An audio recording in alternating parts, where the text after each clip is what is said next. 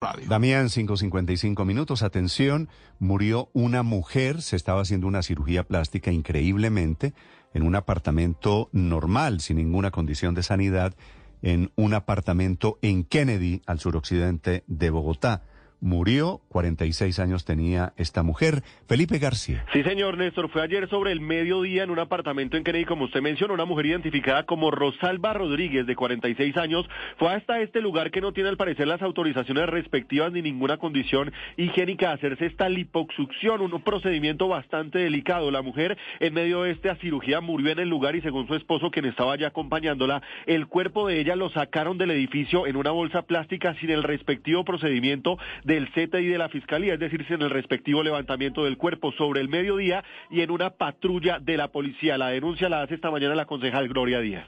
Ingenuamente lo digo porque hubo una persona del otro lado que se aprovechó de ello, una mujer de nombre al parecer Katia, quien practicó este procedimiento sin el cumplimiento de los estándares médicos, el cumplimiento y La la familia de la víctima Néstor pide justicia y que las autoridades se pronuncien al respecto, ya que según denuncian al parecer el esposo de la mujer que hizo el procedimiento que terminó acabando con la vida de la víctima es miembro activo de la policía y habría usado precisamente la patrulla aprovechando su cargo para sacar el cuerpo del sitio. Hablamos con el coronel Elber Benavides, comandante encargado de la Policía Metropolitana de Bogotá, y nos dice que hay un grupo de investigadores de la policía y fiscalía ya encargados frente al caso, adelantando la investigación. Conté ahí por lo menos tres o cuatro irregularidades. Gracias, Felipe. 557.